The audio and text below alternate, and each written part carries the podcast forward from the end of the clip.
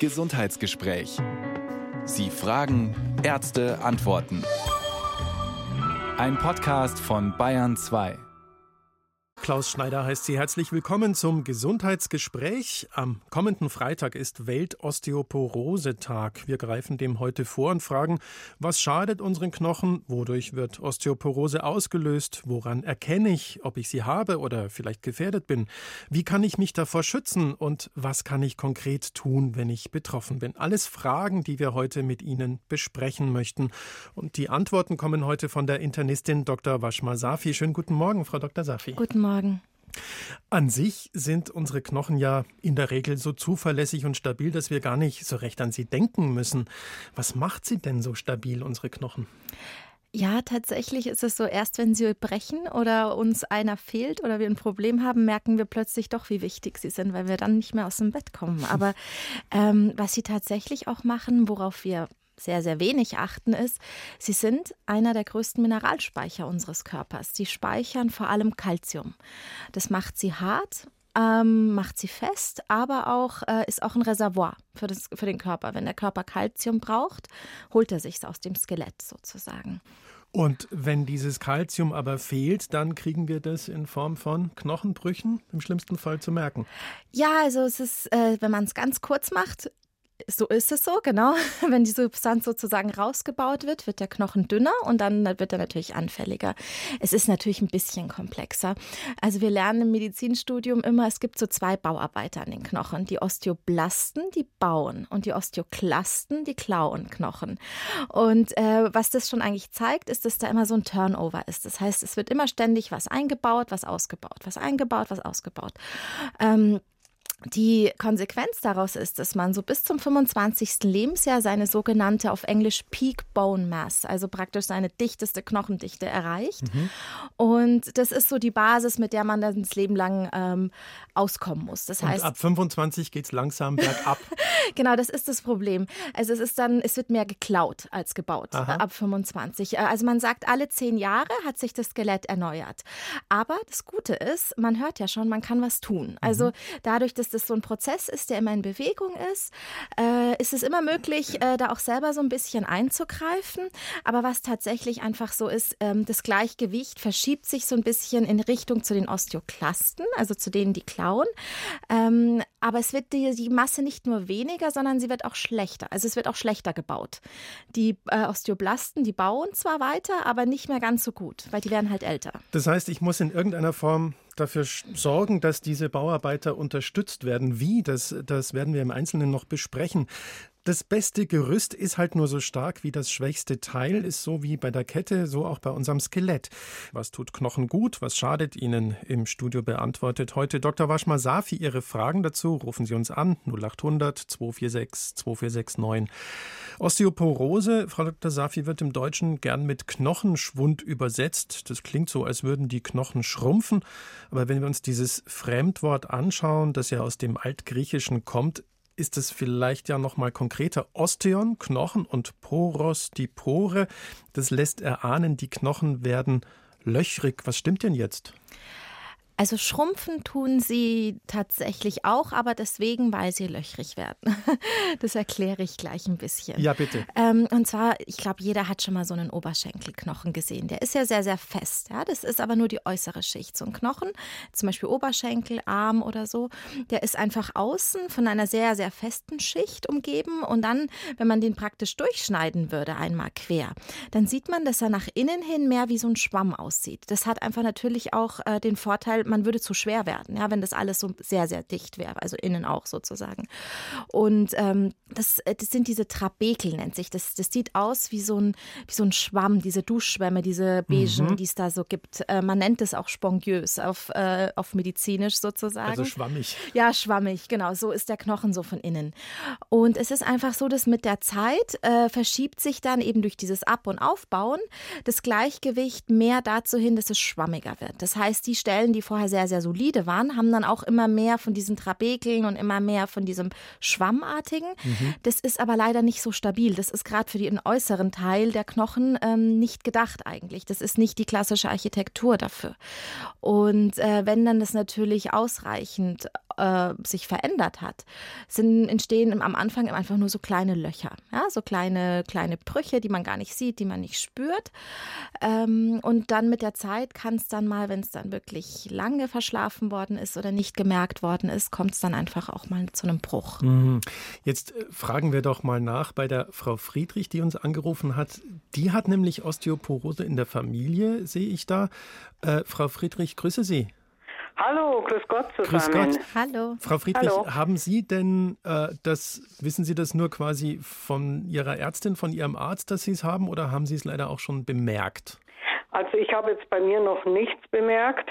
Ich habe aber ein bisschen Ängste in der Richtung, weil, wie gesagt, meine Mutter sich immer wieder rechts, links, Sie haben es gerade schon erwähnt, den Schenkelhals, also den Oberschenkelhalsknochen gebrochen hat.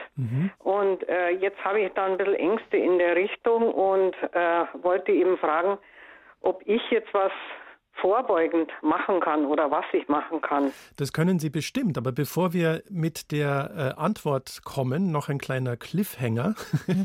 ich würde nämlich gerne, Frau Dr. Safi, Sie fragen, äh, nachdem die Frau Friedrich sagt, Ihre Mutter hat es schon gehabt, besteht da ein Zusammenhang? Ist das sozusagen vererbbar? Es ist äh, genetisch, ist, also man hat einen genetischen Risikofaktor. Das heißt, wenn man es in der Familie hat, ist das völlig richtig, davon auszugehen, dass man selber dann vermutlich auch belastet sein könnte. Aber es ist nicht, oft stellen sich ja Menschen unter Genetik vor, ach, die Mama hat's, dann kriegt's die Tochter, dann der Enkel. Also so ist es nicht. Aber es ist eine genetische Prädisposition, also praktisch eine Veranlagung. So, und bevor wir jetzt mit Ihrer Antwort kommen, Frau Friedrich, spanne ich Sie noch mehr auf die Folter. Ähm, am Oktoberfest zahlt man Geld dafür. Bei uns gibt es das gratis. Ich nehme nämlich noch die Frau Lamm mit dazu. Hallo, Frau Lamm, grüß Sie. Guten, guten Morgen. Guten Morgen. Hallo. Hallo. Frau Hallo. Lamm, ich lese hier, Sie haben eine Osteopenie. Was, Ja, Was ist denn das, Frau Dr. Safi? Ja, ich erkläre das, weil ich glaube, das ist für Frau Friedrich auch ähm, vielleicht interessant. Und zwar ist es so, äh, man äh, diagnostiziert die Osteoporose, weil in, ich habe es ja vorhin gesagt, also diesen langsamen Umbau des Knochens spürt man einfach nicht. Das Einzige, was man mal merken kann, jetzt außer wenn es zum Bruch kommt, ist, dass man kleiner wird. Ja? Also man merkt, die Wirbel sozusagen sinken zusammen. Ähm, und wenn man merkt, dass man zum Beispiel mehr als vier Zentimeter kleiner geworden ist im Alter, sollte man eine Messung machen. Die nennt sich DXA, also ist auf Englisch Dual X-Ray, ähm, äh, ist einfach eine dichte Messung des Knochens. Und nach der klassifiziert man dann, wie schwer sozusagen der Knochenschwund schon ist. Eine Osteopenie ist noch keine Osteoporose, das heißt, es ist kurz vor Osteoporose. Also ich denke, Frau Lamm hat wahrscheinlich so eine äh, knochendichte Messung schon mal gehabt, oder Frau Lamm? Ja, zweimal jetzt. Genau. Also letztes Jahr schon mal und, und jetzt wieder dieses Jahr zur Kontrolle. Genau, genau. Und da ist es eben so, dass man, ähm, ich erkläre das vielleicht nur ganz kurz, weil ich glaube, dass das interessant sein könnte, weil es nämlich nicht so teuer ist. Es kostet ungefähr 60 Euro für einen Selbstzahler. Bei Risikofaktoren ähm, hilft die Krankenkasse finanziell ein bisschen mit. Da kann man den Hausarzt drauf ansprechen, wenn man da irgendwie Sorgen oder Verdacht hat, wie jetzt Frau Friedrich. Ja. Und da wird einfach ähm, im Liegen wird praktisch einmal ähm, die Wirbelkörper der Lendenwirbelsäule und der beiden Hüftknochen, weil das sind so die klassischen Stellen, wo die Osteoporose auch auftritt, wo auch die Brüche auftreten. Äh, die werden dann einfach gemessen und es gibt so ein Kollektiv, ähm, mit dem verglichen wird von 25 bis 30-Jährigen. Und dann wird das praktisch in Verhältnis gesetzt, wie viel schlechter man ist. Ja? Und Frau ähm, Lamm ist zwar schon, da sieht man schon, dass sie im Vergleich zu dem Kollektiv in Anführungsstrichen dünnere Knochen hat, also schon porösere Knochen hat, aber noch nicht so, dass es eine volle Osteoporose ist. Das nennt sich dann eben Osteopenie. Also es hat sich nur reduziert sozusagen. So, jetzt ist natürlich die Frage aller Fragen, was können wir dagegen tun? Ähm, in dem Fall Frau Friedrich und Frau Lamm. Was, was wäre denn machbar, damit, äh, also wie können wir gegensteuern? Also richtig viel. Das ist mal wirklich das Nette an dem Thema, dass man wirklich sehr, sehr viel machen kann. Ähm, also es ist, äh, ich, ich fange mal so ein bisschen mit den Klassikern an, aber wir können nachher noch mal etwas äh, detaillierter auch über die Risikofaktoren sprechen. Also ähm, Risikofaktor, wo man jetzt einfach leider nicht viel machen kann, ist Geschlecht. Also Frauen sind überproportional davon betroffen. Ähm, wir sehen ja jetzt auch schon, wir haben, glaube ich, jetzt fast nur Damen als Anrufer. Es ist so, dass äh, man sehr viel über die Ernährung machen kann, weil der, ich, wie ich initial eingangs schon gesagt hatte, besteht ja der Knochen vor allem aus Kalzium. Das heißt, wenn der Körper nicht unbedingt ans Skelett ran muss, um sich sein Kalzium zu holen, das er braucht, weil es nämlich gut zugeführt bekommt, dann lässt das Skelett in Ruhe, dann baut er da nichts aus. Das heißt, wenn wir darauf achten, dass wir genug Kalzium zu uns nehmen. Also die Empfehlung ist so 1500 Milligramm pro Tag und auch Vitamin D, weil das praktisch auch nochmal nachhilft, ja, mit dem Kalziumeinbau. Ähm, dann ist da schon mal sehr, sehr viel für die Knochen getan. Also wenn man immer schaut, ähm, dass man regelmäßig sein Vitamin D nimmt, regelmäßig seine, ähm, sein Kalzium so ein bisschen monitort, ja, ein bisschen darauf achtet, wie viel man so am Tag zu sich nimmt, das hilft schon sehr, sehr viel. Jetzt ist natürlich die Frage, wo kriege ich das Kalzium her? Also einerseits kann man natürlich in die Apotheke rennen und sich da Präparate kaufen, aber es ist natürlich auch in der Ernährung schon verdammt viel Kalzium drin. Es ist immer die Rede von der Milch, aber ich, äh, man ist dann doch erstaunt, dass es einige ähm, äh, Nahrungsmittel gibt, die sehr viel mehr Kalzium beinhalten als jetzt Beispiel Milch. Zum Beispiel der Parmesan hat 1300 Milligramm Kalzium auf 100 Gramm. Ja. Also wenn ich, wenn ich 100 Gramm Parmesan esse, habe ich eigentlich schon, ist schon drin. Ist genau. schon fast oh drin. Ah, gut, das ist tatsächlich. Na, ich vielleicht ein praktischerer Tipp als, als dieses ganze Parmesan. Mineralwasser haben wir, äh, habe ich jetzt auch erst lernen müssen, weil ich mag kein Mineralwasser. Aber da gibt es auch welche, wenn Sie da so auf die Flasche schauen, die pro Liter 500 Milligramm schon haben. Und wenn Sie da zwei Liter trinken, haben Sie jetzt schon mal ohne Essen praktisch schon 1000 Milligramm zu sich genommen. Oder auch mhm. Johannisbeeren haben 200 Gramm oder diverse Küchenkräuter haben 200 Milli, äh, Milligramm, Milligramm, Milligramm genau. nicht Gramm. Emmentaler, also Käse ist natürlich ganz weit vorne, aber auch Brokkoli zum Beispiel ist durchaus eine Kalziumquelle. Also man muss jetzt sich nicht äh, nur noch auf von Parmesan ernähren, das wollen wir hier um Gottes Willen nicht, äh, nicht äh, empfehlen. Ähm, Frau Friedrich, hatten Sie denn schon eine DEXA-Untersuchung äh, ich habe mal eine knochendichte Messung gemacht, wenn Sie das damit ja, meinen. Ja, genau. genau. Und äh, das ist aber schon ein paar Jahre her und da war ich in dem gelben Bereich. Ich weiß nicht, ist das jetzt wahrscheinlich der Zwischenbereich. Wahrscheinlich ein bisschen erniedrigt oder so. Also man macht, ja. man kriegt da immer so eine Zahl. Da steht dann immer so minus 0 und minus 1, minus 2. Also diese Zahl ist wichtig sozusagen. Okay. Ja, genau. Sollte ich das nochmal machen lassen, Ihrer Meinung nach? Also die Sache ist die, wenn Sie jetzt im Moment, ähm, ich habe es ja vorhin schon gesagt, wenn Sie irgendwie merken, Sie werden kleiner zum Beispiel oder mhm. Sie merken, okay, da ist jetzt irgendwie, ich, ich komme mit der Ernährung, ich habe momentan Probleme, ich schaffe das nicht zu essen, äh, was, ich, was ich essen sollte, ich schaffe mich nicht zu bewegen vielleicht, ja, was ja auch ganz, ganz wichtig für Knochen ist, weil Knochen ja. muss man reizen, die müssen wissen, dass sie gebraucht werden, ja, weil sonst ja. äh, geht es denen nicht gut. Äh, wenn Sie, äh, es kann ja zum Beispiel mal sein, ja, dass man eine Phase hat, wo man einfach bettlägerig ist, weil ja. man sich irgendwas getan hat oder so so, dann kann man schon danach sich überlegen, ob man da nicht noch mal so eine Messung macht.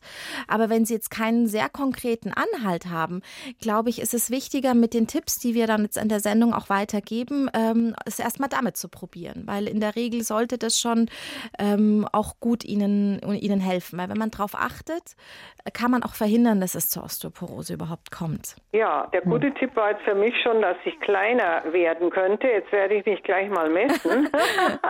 Also vier Zentimeter auf überhaupt keinen Fall, das weiß ich ganz sicher. Okay.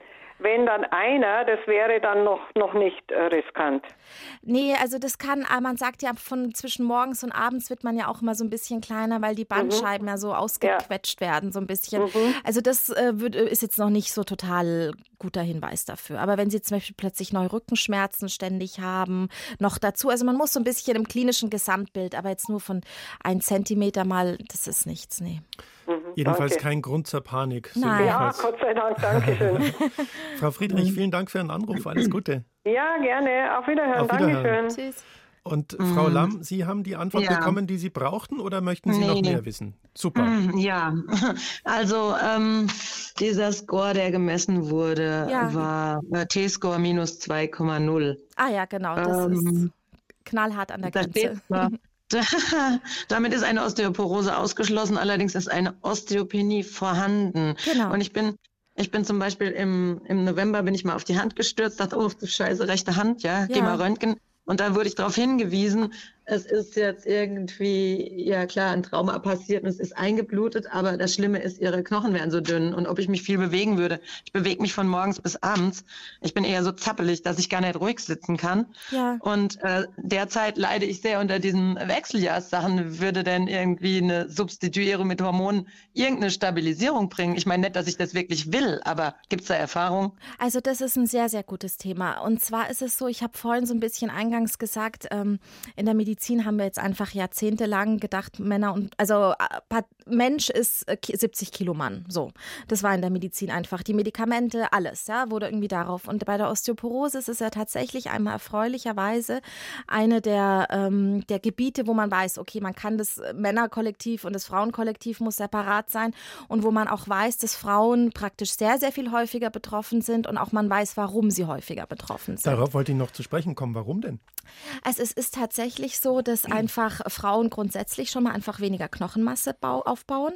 Das hat zum Beispiel hormonelle Gründe, also Testosteron macht den Knochen fester und stabiler, wovon Frauen ja ohnehin weniger haben. Mhm. Östrogen macht den Job schon auch, aber Östrogen haben wir Frauen halt nur bis zur Menopause, also bis zu den Wechseljahren und dann fällt das weg. Mhm. Und es ist tatsächlich so, dass da dann rapide die, ähm, das Auftreten von Osteoporose nach oben geht. Also so nach dem, mit dem Wegfall von dem Östrogen ähm, wird es dann wirklich einfach schlimmer. Ja? Also es betrifft junge Frauen Osteoporose meistens nur, wenn sie irgendwie magersüchtig sind oder wenn sie irgendwelche chronischen Erkrankungen haben. Aber sonst ist es eher auch eine Erkrankung der älteren Frauen. Und wie ist es in der Schwangerschaft zum Beispiel? Ja, genau, das ist ja auch interessant. Also man muss sich ja vorstellen, in der Schwangerschaft entsteht ja im Bauch ein neues Skelett. Dafür muss ja das Kalzium irgendwo herkommen. Mhm. Und ähm, jetzt äh, essen ja Schwangere nicht immer komplett anders, als sie vorher gegessen haben. Zumindest werden sie ihren, ihre Kalziumzufuhr meistens nicht verdreifachen. Äh, und was macht der Körper? Er holt sich halt das dann aus dem Skelett von der Mama, was er für das Baby sozusagen zum Einbauen braucht. Und ganz äh, schwierig, wenn es zwei Babys sind, also Zwillingsschwangerschaften, mhm. ist noch mal, ist man gefährdeter. Da muss man eben dann deswegen tatsächlich darauf achten, dass man genug Kalzium zu sich nimmt in der Schwangerschaft. Zurück zur Frau Lamm die jetzt ja. an ihrer, an den Wechseljahrserscheinungen so, genau. leidet. Was können wir ihr raten? Genau. Also es ist tatsächlich so, dass ähm, es gibt Präparate, die praktisch eine Osteoporose verhindern oder praktisch die Knochensubstanz verbessern, die gerade für menopausale Frauen sind. Und das sind tatsächlich Östrogene, also weibliche Hormone, die äh, praktisch ähm, das Problem mit den weiblichen Hormonen, warum man die nicht gerne nach, der, nach den Wechseljahren gibt, ist, weil sie auch krebserregend sein können, also für Brustkrebs zum Beispiel. Ja? Mhm. Aber es gibt Präparate, die praktisch wirklich äh, primär für den Knochen sind und am Knochenaufbau äh, mithelfen, also Hormonpräparate sozusagen, die würde es tatsächlich geben für, für, für Frauen in den Wechseljahren. Aber da sie ja noch keine feste Osteoporose haben, würde ich Ihnen tatsächlich eher raten, erst mit dieser Basistherapie anzufangen. Und die Basistherapie ist, wir haben das Kalzium angesprochen, worüber wir jetzt so ein bisschen weniger gesprochen haben, ist das Vitamin D. Mhm. Das kann der Körper deutlich schwieriger aus Nahrung sich holen. Ähm, das ist halt vor allem, das bildet der Körper selber, wenn bei Sonneneinstrahlung. So, jetzt ist aber Winter und ähm, wir haben alle lange Pullis an und äh, die Sonne sehen wir eigentlich nicht mehr groß jetzt für ein paar Wochen und Monate. Das müssen sie einfach zu sich nehmen. Ja? Also wenn, wenn ich eine Osteopenie hätte, so wie Sie, ich würde äh, Calcium jeden Tag schauen, dass ich da auf die 1500 komme. Ich würde mir aus der Drogerie, das ist rezeptfrei erhältlich, Vitamin D-Präparate holen. Und also ich mache das zum Beispiel auch. Also ich habe keine Osteoporose, aber ich weiß, mein Vitamin D-Spiegel sinkt jetzt im Winter einfach in den Keller. Und ich nehme das auch jeden Tag. Also das kann ich Ihnen zum Beispiel wirklich empfehlen, darauf zu achten. Bewegung haben Sie mhm. ja schon gesagt, dass Sie sich sehr mhm. viel bewegen. Dann ähm, Rauchen weglassen. Rauchen ist, ist wirklich äh, ganz, ganz nie. schlecht. Ah ja, okay. Alkohol, ja. Koffein und ganz schlimm Cola. Das baut wirklich ja, richtig. Jetzt, ja? Das, das frustriert mich, weil also ich trinke mein ganzes Leben noch keinen Kaffee. Ich habe, was weiß ich, mit 17 meine letzte Cola getrunken. Es ist also wirklich, keine Ahnung, ich trinke jetzt seit Monaten überhaupt gar keinen Alkohol mehr. Und Trotzdem äh, habe ich jetzt irgendwie Angst, weil meine Mutter, die wurde dann äh, zum Ende ihres Lebens hin, die letzten 15 Jahre immer krummer, krummer, krummer. Und mhm. meine älteste Schwester ist jetzt 71 und wird jetzt auch schon so komisch krumm. Und dann denke ich mir, ach du Scheiße, ja, es sind noch 14 Jahre. was ist das denn? Ja, und ich kann gar nichts dagegen. Ach doch, Frau Lamm. Doch, doch, ja. doch, Frau Lamm. Also wenn Sie jetzt jeden oh. Tag auf Ihre Kalzium- und Vitamin D-Zufuhr achten. Äh, klar, ja. die familiäre Belastung und dass Sie eine Frau sind und dass Sie älter werden, das sind Risikofaktoren, die man einfach nicht ändern kann. Die haben Sie halt, ja. Aber mhm. Sie können schon was dazu tun. Also Sie können auf Ihre Ernährung achten. Sie können, ähm, wie gesagt, substituieren, wie ich es Ihnen gesagt habe. Und, äh, und dann machen Sie halt alle zwei Jahre nochmal so eine Messung und schauen mal, wie sich das entwickelt. In der Regel sollte das damit stabil dann auch sein sein. Und ja, Sie haben sich auf keinen Fall irgendwas vorzuwerfen, ja, genau. Frau Lamm. Das ist doch schon ja. auch mal was. Ja, gut. Das wird schon. Sie werden sehen. Halten Sie uns auf dem Laufenden. Nein, eine Frage noch, Frau ja. Dr. Schafi. Ja. Ist es denn äh, sinnvoller, dieses, ähm, ich nenne jetzt mal den Namen, dieses Dekristol, dieses 20.000er einmal in der Woche zu nehmen? Oder ist es sinnvoll, so Tröpfchen zu nehmen, jeden Tag irgendwas? Oder wie, wie wird das vom Körper also verarbeitet das, oder ist das wurscht? Nein, also das Dekristol ist ja eigentlich verschreibungspflichtig. Also das, weil man ja. kann sich mit Vitamin D nämlich auch umbringen. Das geht tatsächlich. Das ist eins der wenigen Vitamine. Um Gottes Willen. Ja, okay. deswegen man muss, äh, ja, ja, also mit ja. dem, äh, genau, also das, äh, das geht tatsächlich mit Vitamin D. Deswegen, mhm. sie, der, die Tagesdosis, die empfohlene, ist 400 bis 1000 Einheiten. Da reicht völlig, was Sie in der Drogerie bekommen. Ich mache so, dass ich da einmal eine am Tag nehme, weil mit dem Dekristol kann man sich auch mal versehentlich überdosieren. Weil dann müssen sie ja ausrechnen, müssen den Spiegel wissen vorher, wie der Vitamin D-Spiegel ungefähr war. Das finde ich zu heiß. Also das würde ich ganz ehrlich, ich meine, wenn das ihr Arzt verschreibt und beaufsichtigt, ist das was völlig anderes. Wenn ich mich jetzt selber mhm. therapieren würde, ich würde das aus der Drogerie mit den 1000 Einheiten nehmen. Oder 500. Also so 1000 Einheiten. Ja, ich, ich habe so Tröpfchen, da heißt es, ein Tropfen wäre äh, 5000. Das ist ja dann viel zu viel. Nee, gut, das ist jetzt auch nicht, noch nicht oh. so schlimm, weil dann machen sie halt einmal die, Woche die 5000. Aber die Kristol sind halt okay. halt 20.000. Ja, ja, jetzt, deshalb habe ich das ja auch nur einmal in der Woche genommen und dann dadurch, äh, dadurch hat sich stabilisiert, wurde gesagt. Ne? Ja, ja. Ja, aber wenn der Spiegel jetzt gut ist und Sie das praktisch eine Erhaltung machen, würde ich das mit diesem Drogeriepräparat machen. Alles klar. Ja? Vielen Dank. Okay, gerne. Dankeschön. Dankeschön. Auf Wiederhören. Danke. Tschüss. Ciao. 10.31 Uhr, Sie hören das Gesundheitsgespräch auf Bayern 2 heute zum Thema Osteoporose. Was kann ich dagegen tun? Und wir machen nahtlos weiter mit einem Herrn, der gerne anonym bleiben möchte. Es geht um seine Tochter. Ich grüße Sie. Hallo zusammen. Hallo. Hallo. Erzählen Sie uns bitte. Also, es geht um meine Tochter und ähm, sie ist 15 und ähm, wir haben vor ein paar Jahren die Diagnose bekommen. Also, sie äh, dass sie eine chronische Darmentzündung hat. Und das nennt sich Colitis ulcerosa, also dass mhm. der Dickdarm entzündet ist. Und ähm, das heißt immer, wenn der Darm krank ist, ist der Mensch komplett krank. Also weil ähm, der es ist so, weil, weil Sie vorhin Milch angesprochen haben, zum Beispiel Milch und so weiter, das, das tut ihr überhaupt nicht gut. Das, das, das, da wird ihr sofort schlecht. Und, ähm, und äh, wir wissen, dass der Darm einfach die ganzen Mineralien und Vitamine äh, aufsaugt, weil der Körper das braucht. Und wenn der Darm entzündet ist, dann geht das leider nicht. Und ähm, die Klinik hat gemeint, äh, wir müssen Antikörpertherapie ähm, anfangen. Und ähm, das Einzige, was sie einigermaßen von der ganzen Entzündung hochholt, weil sie etwas ähm, wieder äh, dass sie wenigstens in die Schule gehen kann, kann sie ja so seit Monaten nicht, aber ähm, das ist Cortison und äh, Prednisolon nennt sich das und äh, das kriegt sie. Also so 50 Milligramm fangen wir an und dann müssen wir je 5 Milligramm pro Woche runtergehen. Das muss so langsam ausschleichen. Und ähm, das nimmt sie leider sehr, sehr lange schon. Und da haben wir einfach äh, zusätzlich dazu bekommt sie natürlich ähm, Calciumbrause, das trinkt sie und Vitamin D. Aber da haben wir einfach als Elternteile etwas Angst, weil sie das schon sehr, sehr lange nimmt, mhm. dieses Cortison, weil es einfach dieses Antikörper, äh, das ganze Immunsystem, das tun sie einfach runtersetzen, weil der eigene Immunsystem äh, dich angreift. Ähm, ja. Und das, das ist leider so bei Autoimmun. Entschuldigung, wie viel Milligramm Cortison nimmt sie denn? Äh, äh, also meistens so bei, also Klinik, wenn sie in Klinik liegt, äh, so drei, vier Tage, weil es ihr einfach schlecht geht, ja, ja. bei 50 von der Vene. Ja. Mhm. Und äh, nach fünf Tagen oder so, wenn wir da wieder draußen sind oder nach zehn Tagen, fangen wir äh, mit Tabletten so 45, 40, 35 pro Woche dann immer so runter. Mhm.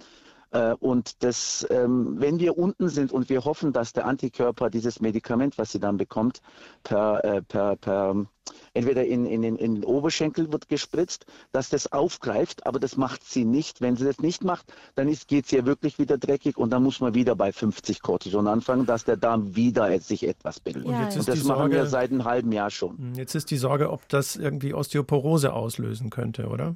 Nein, nein, nicht, das ist nicht, das wahrscheinlich eher weniger, aber ja, äh, natürlich, natürlich für später mal ähm, oder auch, weiß ich nicht, ist gerade mal 15 und äh, da, wo wir angefangen, war sie 14 und ähm, dass, dass das später mal irgendwann mal, äh, weil wir wissen, dass Cortison einfach die Knochen äh, angreift äh, und deswegen bekommt sie auch von der Kinderklinik. Ja, ähm, ich erkläre jetzt mal ganz ja. kurz, weil Sie haben so ganz viele Sachen gesagt, die, weil Sie natürlich. Ja, bloß, jetzt, dass Sie so grob ja, wissen, genau. um was es geht. Nee, nee, genau. Nee, ich meine bloß, Sie haben viele Begriffe gesagt und ähm, ich glaube, dass äh, ich muss ein bisschen das auch erklären, weil Sie wissen es natürlich sehr gut, weil Sie das jetzt mit Ihrer Tochter sehr lange oh, schon leider. mitmachen. Ja? Leider, ich erkläre es jetzt ja, das tut mir auch sehr leid, weil sie ist sehr jung. Das ist auch traurig, das ist psychische Sache. Das tut uns allen, das geht uns seit einem Jahr sowas von runter. Das dass kann jede, ich mir vorstellen. Das ist ganz schlimm. Also unser, unser Leben seit einem Jahr äh, ist wirklich nicht so toll. Ja. Mach mal ein paar und, ähm, Begriffserklärungen genau. für ja, alle, die zuhören. Bitte. Genau, also ich hatte ja vorhin schon erwähnt, dass es Risikofaktoren für die Osteoporose gibt. Und ähm, was zum Beispiel auch ein Risikofaktor ist oder eine Gruppe von Risikofaktoren sind bestimmte Erkrankungen.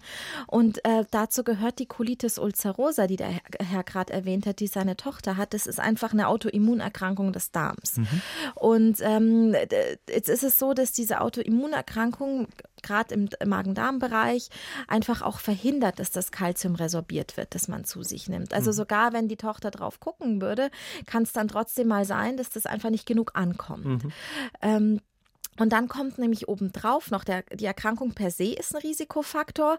Und dann gibt es die andere Gruppe der Risikofaktoren, Medikamente, die eine Osteoporose machen können. Und bei Colitis ulcerosa kommen jetzt zwei Sachen zusammen.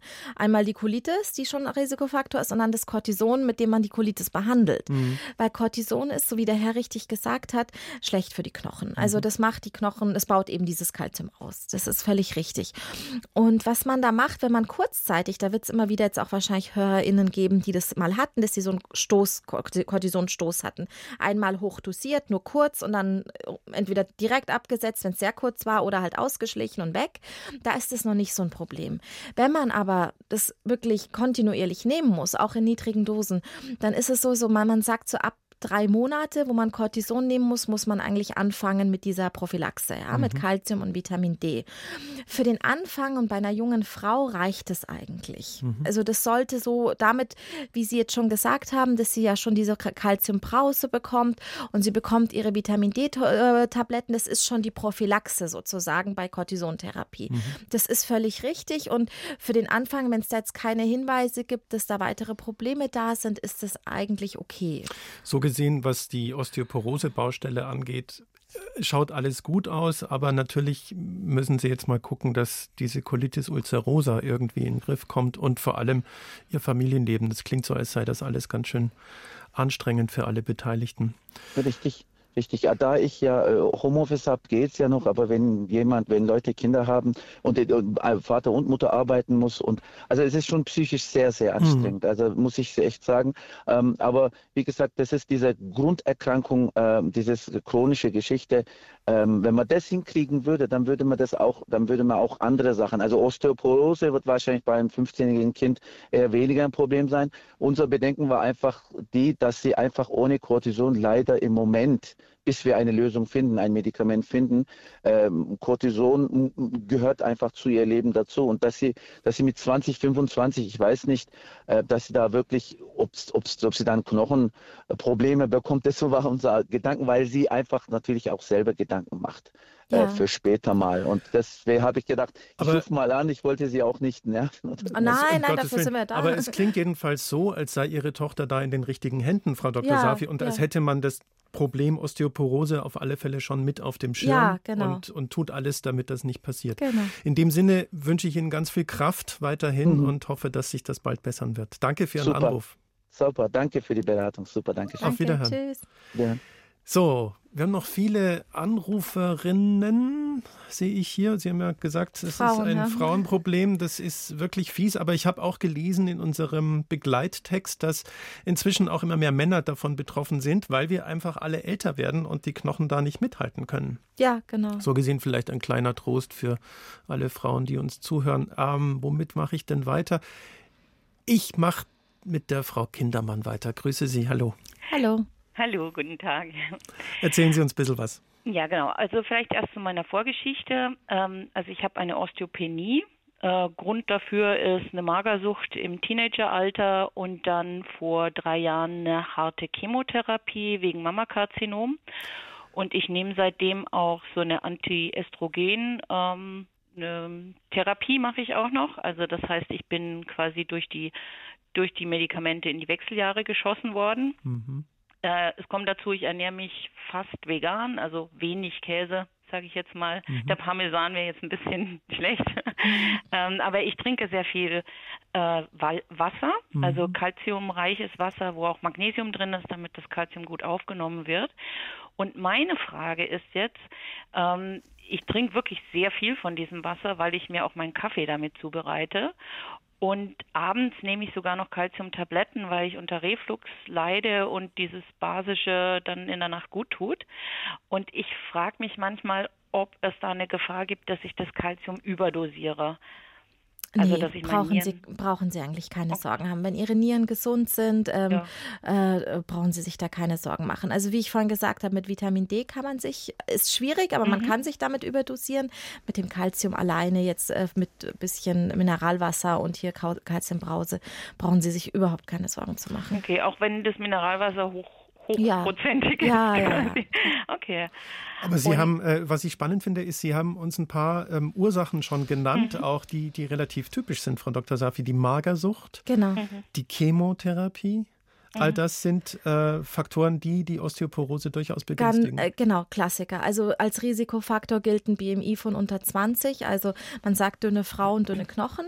Also gerade wenn man, ähm, wie ich ja vorhin gesagt habe, das ist ja der eine seltene oder der eine Fall, wo praktisch auch mal junge Frauen betroffen sind. Und dann kommt eben dazu, wenn man natürlich eine Antihormontherapie bekommt, die gerade dieses Östrogen, was ja praktisch an den Knochen so viel Gutes noch tun kann, äh, blockiert, dann hat man gleich, dann hat man ein bisschen was zusammen. Genau.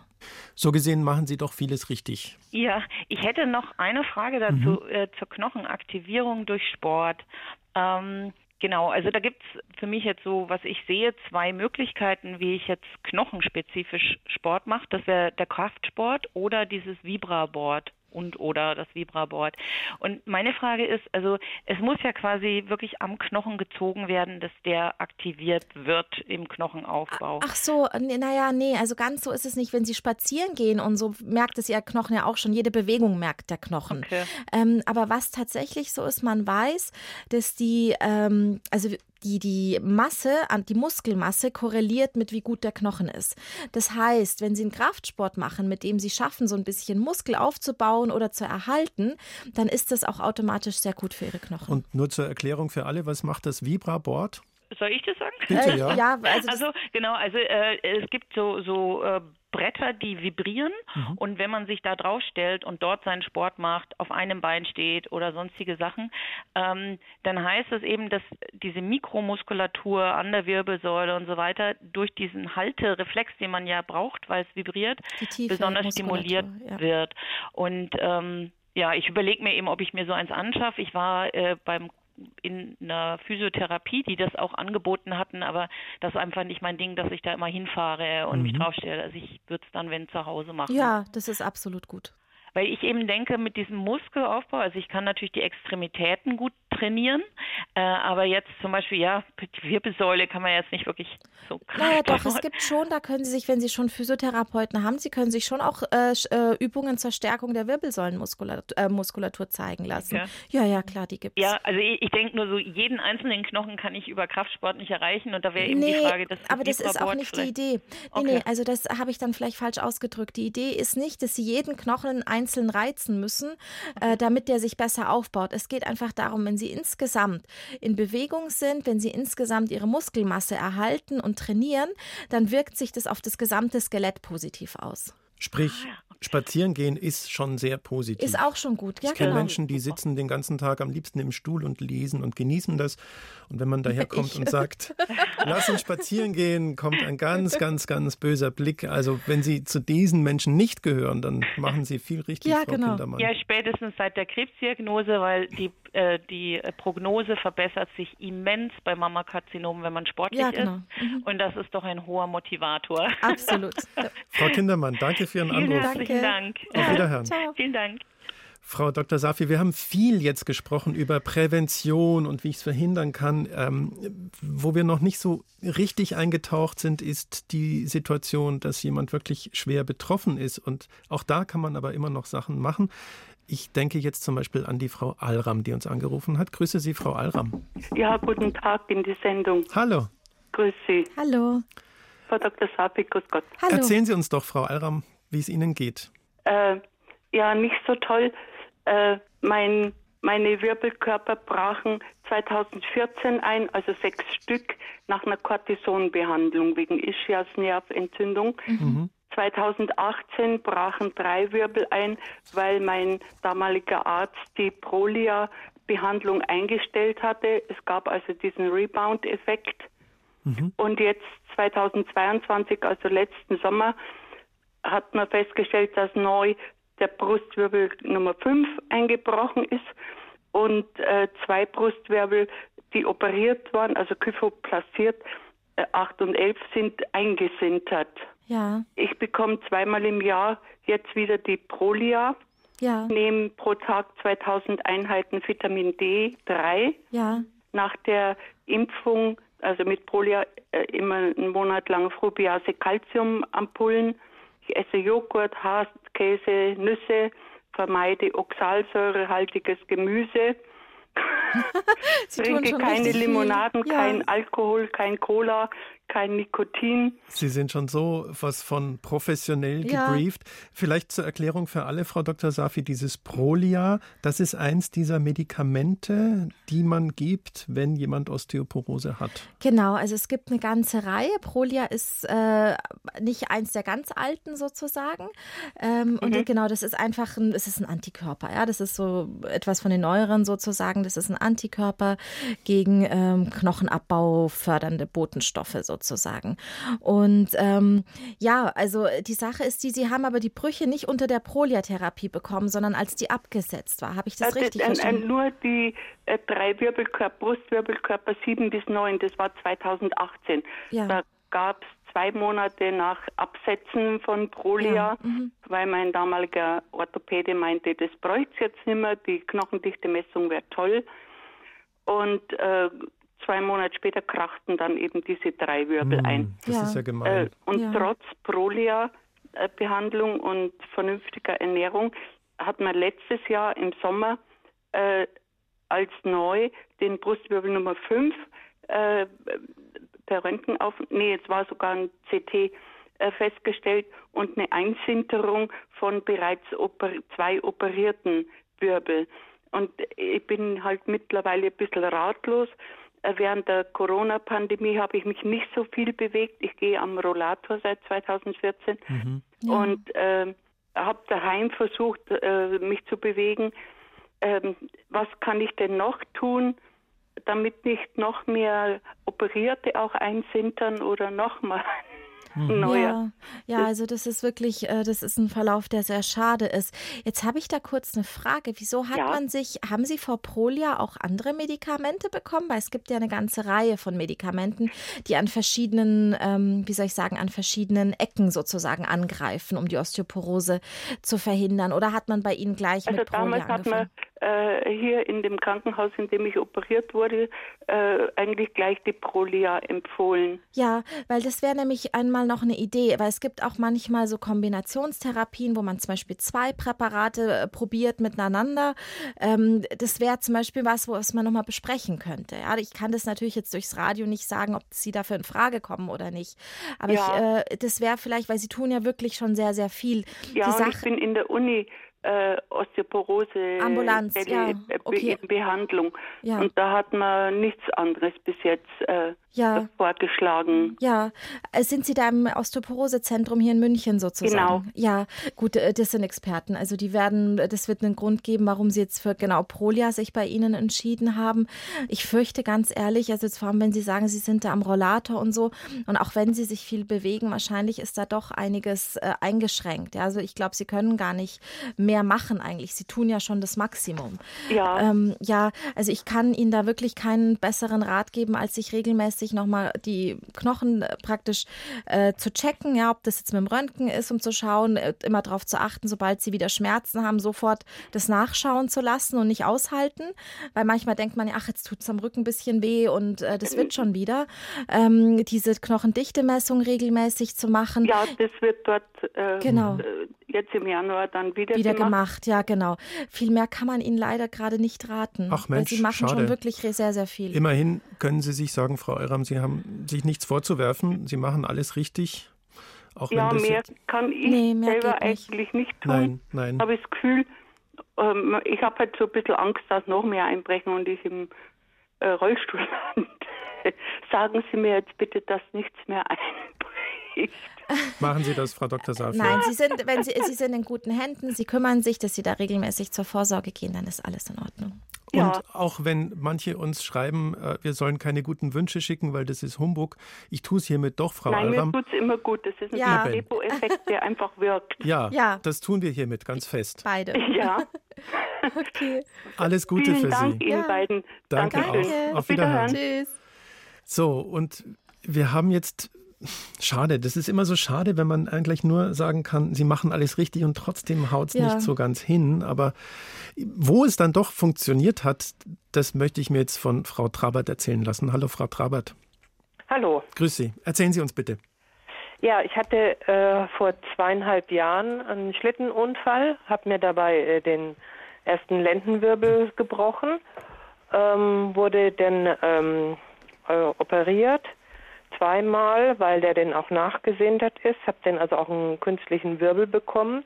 Da, darf ich da kurz einhaken, weil das hatte Ihre Vorrednerin auch schon ein paar Mal verwendet, dieses, dieses, diesen Begriff, der, der ist nachgesinnt. Was heißt denn das? Es Äh, sind dann, das benutzt man vor allem für die Wirbelkörper sozusagen am Rücken. Äh, bei der Wirbelsäule, das ist einfach, wenn die praktisch, äh, das sind ja sowieso viereckige Legosteine so ein bisschen, ja. Und wenn die dann praktisch die ganze Zeit porös geworden sind, dann, ähm, wie soll ich sagen, die komprimieren sozusagen, ja. Also die quetschen sich so zusammen, weil sie halt einfach so ein bisschen einbrechen, in Anführungsstrichen. Das ist dieses Sintern. Frau Trabert, Sie dürfen fortfahren. Ja, also von Anfang an äh, wurde ich gefragt, haben Sie Osteoporose? Ich sage nein, ich weiß von nichts. Ähm, dann habe ich mich aber natürlich äh, dann zur Knochendichtemessung begeben und siehe da relevante Osteoporose. Ähm, dann wurde noch äh, so ein 24-Stunden-Urin äh, ma- gemacht. Da, äh, es gibt einen Wert, der heißt U-Crosslinks. Das ist so ein Knochenabbaumarker. Und ähm, der Regelwert endet, also der Normwert endet bei 7,4 oder 5 und ich hatte 13,4, also das war Okay. deutlich erhöht. Ähm, mir wurde dann ähm, diese Basistherapie äh, empfohlen und auch mit Bisphosphonaten. Basistherapie haben wir heute schon gehört, also sprich sich richtig ernähren und so. Was Ja, machen genau. die Bisphosphonate, Frau da gehe ich Dr. gleich Safi? nochmal drauf ein. Ähm, aber erstmal ähm, brauchte, musste meine Zahnärztin grünes Licht geben, nicht, dass ich irgendwelche Entzündungen im äh, Ja, ich sag, Kieferbereich habe. genau, ich sage das nur ganz kurz für Ja. die HörerInnen. Also die Bisphosphonate, das ist so der Klassiker, zu dem man greift, also das erste Medikament sozusagen. Äh, das sind einfach ähm, praktisch Medikamente, die verhindern sozusagen, dass äh, der Knochen weiter abgebaut wird. Ja, die, die stoppen das sozusagen und weil jetzt die Frau Trabert auf den Kiefer zu sprechen kommt, eine der Nebenwirkungen, die man im Medizinstudium immer lernt, aber ich noch nie gesehen habe, ist, ähm, dass man sagt, das macht so Nekrosen, ähm, wie sagt man Nekrosen sozusagen, dass da so ein Teil vom Kieferknochen absterben kann im Be- Kieferbereich. Genau, Entschuldigung, Sie dürfen Genau, weiter. trotzdem, äh, ich hatte mich den, also äh, nach einiger Zeit dafür entschieden, dass ich das mache. Also war klar, ich muss erstmal eine Zahnsanierung machen. Das heißt, mir wurden dann erstmal sechs Zähne gezogen und äh, ich bekam drei Implantate. Das zog sich denn natürlich. Jetzt im Frühjahr war es soweit, dass diese Zahnsanierung zum Abschluss kommt. Dann habe ich gesagt, okay, dann müssen wir jetzt nochmal eine Knochendichte-Messung machen, damit wir wissen, wo wir jetzt stehen, damit wir sehen, ob das denn auch äh, von Erfolg gekrönt ist, diese Bisphosphonat-Therapie. Und siehe da, ich, also äh, nach, der, nach der Untersuchung kann man nicht mehr davon sprechen, dass ich eine Osteoporose habe. Die ist natürlich nicht heilbar.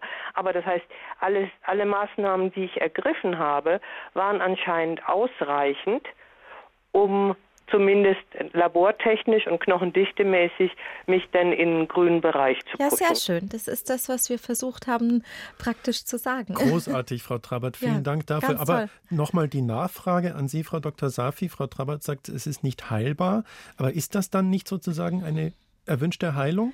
Na, die Sache ist die, es ist halt ein lebenslanges Bemühen drum. Mhm. Also Sie- wir haben es jetzt schon immer wieder mal gehört, wenn die Therapie abgesetzt wird, wenn man es schleifen lässt, wenn man plötzlich immobil wird im Alter wieder, obwohl man sich die ganze Zeit davor drum bemüht hat, dann kommt sie halt wieder. Mhm. Aber man kann zumindest sagen, sie ist, man kann sie stoppen und so eindämmen, dass ich gut damit leben kann. Ja, ich würde jetzt gerne nochmal sagen, was ich gemacht habe. Ja, Ja, Und zwar, äh, also ich habe meinen Kaffeekonsum reduziert. Ja. Äh, ich mische jetzt Bohnenkaffee mit Lupinenkaffee. Mhm. Ich trinke kalziumreiches Mineralwasser. Bei der Ernährung musste ich, weil ich mich eh relativ gesund ernähre, nicht richtig mich verändern, aber ich habe das sozusagen so in den Blick genommen. Ich nehme natürlich Vitamin D in Kombination mit Vitamin K und Magnesium. Nikotin ist, reduziere ich sowieso. Alkohol ist bei mir kein Thema, da musste ich gar nichts verändern. Äh, aber vor allen Dingen bei meiner Bewegung. Also ich mache zweimal die Woche äh, Reha-Sport, zumindest im Moment. Ich mache äh, Yoga einmal die Woche. Ich bin Alltagsradlerin. Ich mache Hula Hoop. Ich tanze. Ich, ich bin wir sind beeindruckt. oh, Gartenarbeit. Äh, das ist auch nicht unerheblich. Äh, also das, ich glaube, diese Kombination hat einfach ausgereicht. Und so mache ich einfach weiter. das ist Sehr gut. vorbildlich, Frau Trabert. Vielen, vielen Und Dank. äh, zu- zudem ähm, habe ich dann vor zwei Jahren auch eine Frau kontaktet, die Osteoporose hat. Die habe ich jetzt äh, vor äh, ein paar Monaten wieder getroffen und bei ihr ist es auch so. Das bestätigt eigentlich nur das, was Frau Dr. Safi uns auch schon empfohlen hat. Vielen Dank für diese Bestätigung, Frau Trabert, und alles Gute. Danke für Ihren. Anruf. Auf Ja, Wiederhören. dann tschüss. Dankeschön, tschüss. So, ein paar wenige Minuten haben wir noch, Frau Dr. Safi. Die würde ich jetzt gern der Frau Lamprecht geben. Nach drei Jahren Allepronsäure lese ich hier bei starker Osteoporose. Knochendichteuntersuchung steht noch aus. Grüße, Frau Lamprecht. Grüß Gott, Landbrecht. Ich bin 74 Jahre alt, habe genetische Prädisposition, Ja, habe noch nie geraucht, äh, habe 2020 die letzte DXA gekriegt. Äh, die radiologische Diagnose ist hochgradige Osteoporose. Ich habe die Werte vorliegend, aber ich glaube, ich muss Ihnen die nicht vorlesen. na, Keine manifeste Osteoporose, also bisher keine Frakturen. Das Ganze geht schon viele Jahre. Erst Osteopenie, dann habe ich sehr viele Jahre Kalzium genommen, dann ist es etwas in Verruf geraten, diese Monotherapie. Dann jetzt seit Jahren Vitamin D und Kalzium, 1000 bis 1500 Milligramm pro Tag. Ja. Vitamin D-Spiegel wird regelmäßig kontrolliert, 42 bis 45 Nanogramm pro Deziliter etwa. Ähm, jetzt ist meine Frage, Alendronsäure drei Jahre, die Therapie läuft jetzt aus. Äh, wie muss das Ergebnis der DXA aussehen, damit ich die Therapie erstmal, dass ich keine weitere medikamentöse Therapie im engeren Sinne brauche? Das ist meine Frage. mhm, sehr konkret. Ja, genau. Ja. Aber ich, so wie ich Sie verstanden habe, hatten Sie ja immer eine Osteopenie und noch keine Osteoporose in der Na, DXA. ist, na, na, ich habe eine, erst eine Osteopenie, Osteopenie, das Und liegt dann die schon- Porose, ja. Also wenn man genau. genau, wenn man jetzt einfach sieht, dass das praktisch dieser DXA-Wert sich verbessert hat, dann ist das vorerst mal gut. Es hängt natürlich davon ab, wie gut er dann ist, ob man dann entscheiden kann, man lässt die Medikamente ganz weg und man macht nur Basistherapie. Das hängt einfach ab, wie der Wert da aussieht sozusagen. Das Wie heißt, das müssen Sie jetzt noch abwarten. Ähm, ich fürchte, wir müssen Sie an dieser Stelle damit auch mit dieser Antwort entlassen, Frau Lamprecht. Äh, Landsbrecht, äh, Sie sind da in guten Händen. Die werden Ihnen das sagen. Ja, genau. Äh, Ja? weiß ich, äh, das weiß ich jetzt nicht, deswegen mein Anruf. Ach so. Ach so. Wie soll denn der Wert sein, damit man sagen kann, okay, mit einer Basistherapie, ich mache jeden Ganz Tag. kurz noch die Antwort. Ja, genau, Äh, das, wäre super. Also das, das Beste ist, wenn dieses T minus 1,0 oder besser ist, sozusagen. Der Okay, T-Wert minus wunderbar. 1,0. Ja, Frau okay, Lambrecht, Dankeschön. Wunderbar, das Auf reicht mir. Vielen Super, Dank. danke. Für gut. Wiederhören. Sie können alles nochmal nachlesen, bayern2.de Gesundheitsgespräch. Da haben wir alles für Sie nochmal aufbereitet. Heute erstmal vielen Dank an Sie, Dr. Waschmasafi. Vielen Dank.